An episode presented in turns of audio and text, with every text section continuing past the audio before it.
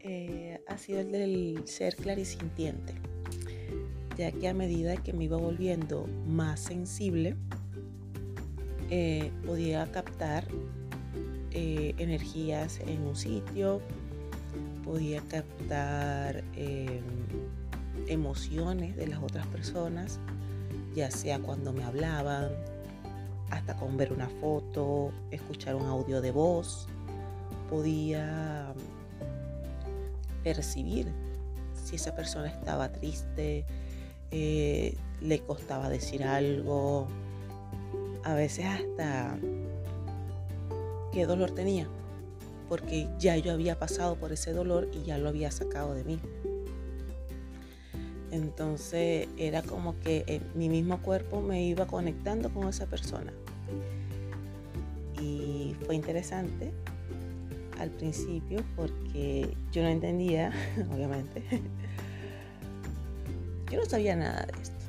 Yo hace un año era la persona más escéptica. Eh, lo mío era todo metódico, todo tenía que ser científicamente comprobado, todo tenía que tener un, un porqué, una respuesta, todo, hipótesis, todo, todo, una tesis. Pero bueno, la vida me fue mostrando que no. Hay cosas que sinceramente no tienen respuesta e igual son.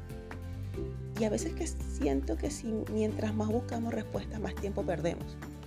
Porque al fin y al cabo este instinto, esta intuición tan hermosa nos va indicando en dónde perder y no el tiempo. Ya que aprendes a soltar, aprendes a ver a qué realmente necesitas ponerle atención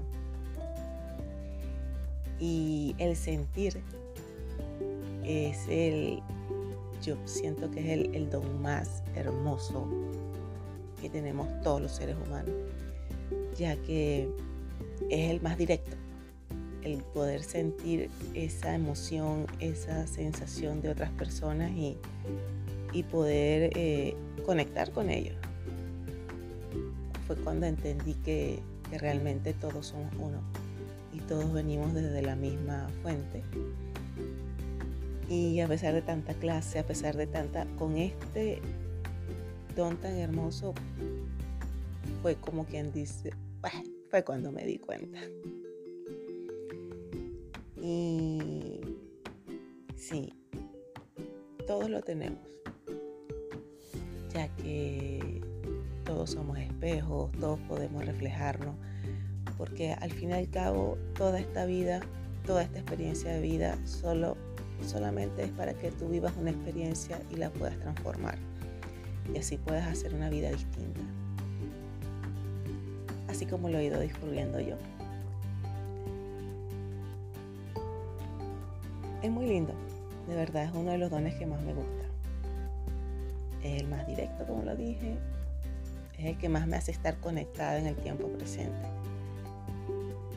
que me hace más estar enfocada ante, toda situación, ante cualquier interacción que me toque realizar. Y eso, eso es lo que voy a decir sobre este don, en mi experiencia.